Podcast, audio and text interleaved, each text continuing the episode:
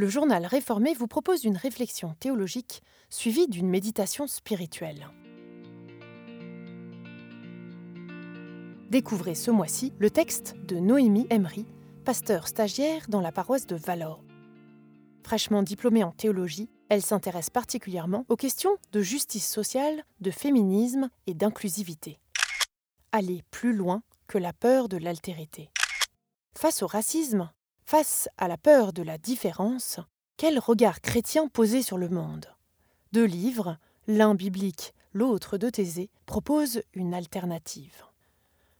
En tant que personne blanche et chrétienne, je suis socialement privilégiée. Et si les réseaux sociaux sont parfois étouffants, ils ont au moins le mérite de me mettre face à des réalités que je ne côtoie pas. Parmi celles-ci, les discriminations vécues par les personnes musulmanes parce qu'elles seraient un danger pour la société, ou par les personnes asiatiques que l'on considère coupables d'avoir exporté le coronavirus. Ce racisme de plus en plus décomplexé n'est pas qu'un lointain phénomène américain. J'en lis des témoignages français et suisses. En songeant à un point de vue théologique sur cette problématique, c'est le livre de Ruth qui est venu m'éclairer. En contrepoint des prophètes comme Esdras, qui maudissent et interdisent les unions mixtes au sein du peuple d'Israël, le récit de Ruth et Naomi donne à voir ce peuple enrichi par l'arrivée d'une étrangère. Ruth, la Maobite, donnera naissance au grand-père du roi tant attendu David.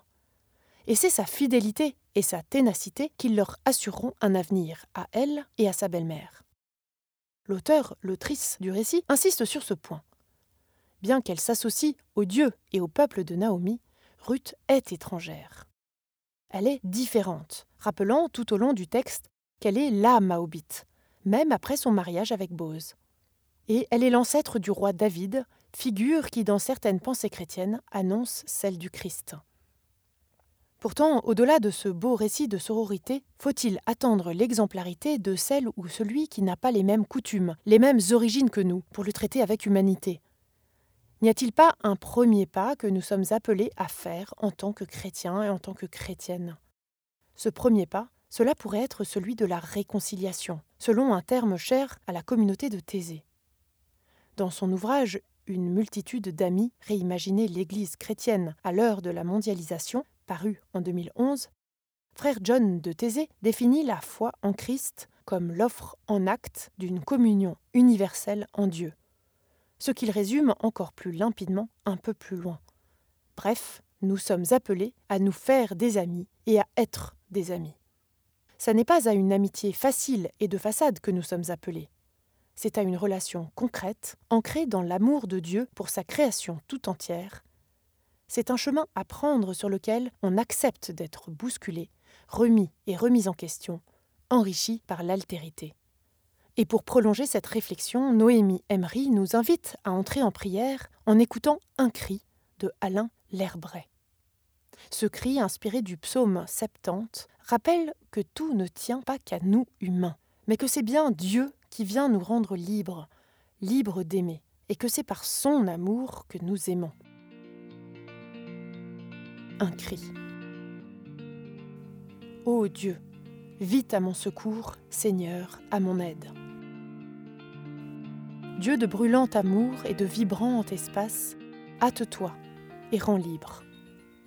Qu'ils sèchent de honte, périssent sous l'oubli, ceux qui bardaient de fer et d'ironie glacée, tuent par les mots, laissant l'âme triste à en mourir.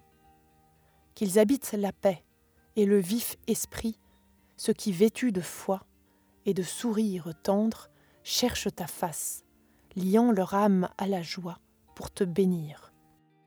Dieu de brûlant amour et de vibrant espace, hâte-toi et rends libre.